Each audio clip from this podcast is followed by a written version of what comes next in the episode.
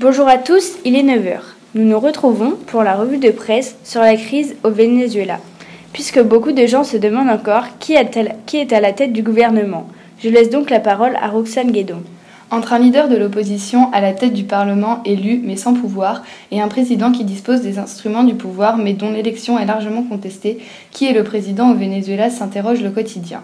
Qui est considéré comme le chef de l'État Juan Guaido autoproclamé ou Nicolas Maduro soutenu par l'armée Nous voyons encore aujourd'hui que beaucoup de manifestations se mettent en place depuis le début de la crise. En effet, Guaido a appelé à la plus grande manifestation le 1er mai selon Ouest France.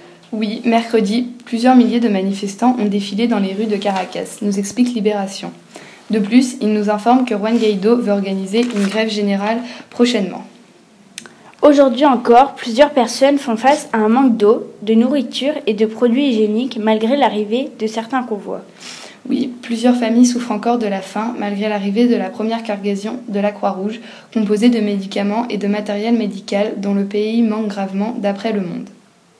Nous avons pu voir aussi de grandes pannes d'électricité dans le pays. Le mercredi 10 avril, la capitale Caracas et une grande partie du Venezuela étaient à nouveau plongées dans le noir en raison d'une panne d'électricité.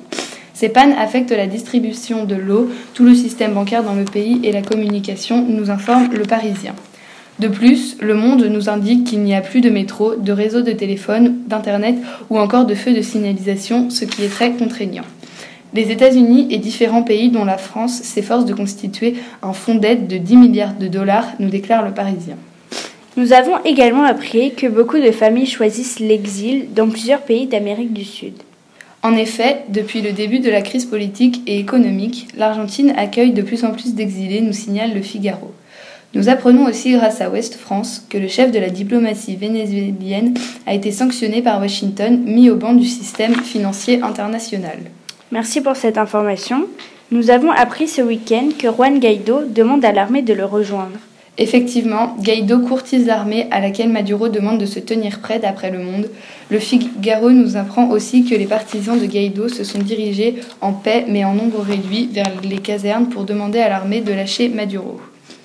D'autre part, le Figaro nous informe aussi que le président a appelé les troupes à être prêtes en cas d'attaque américaine.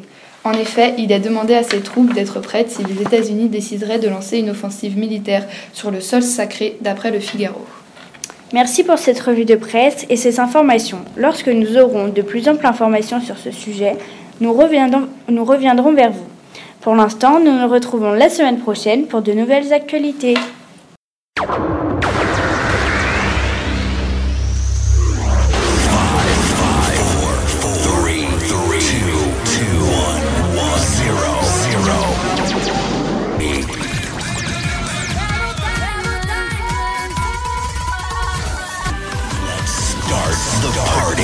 Party.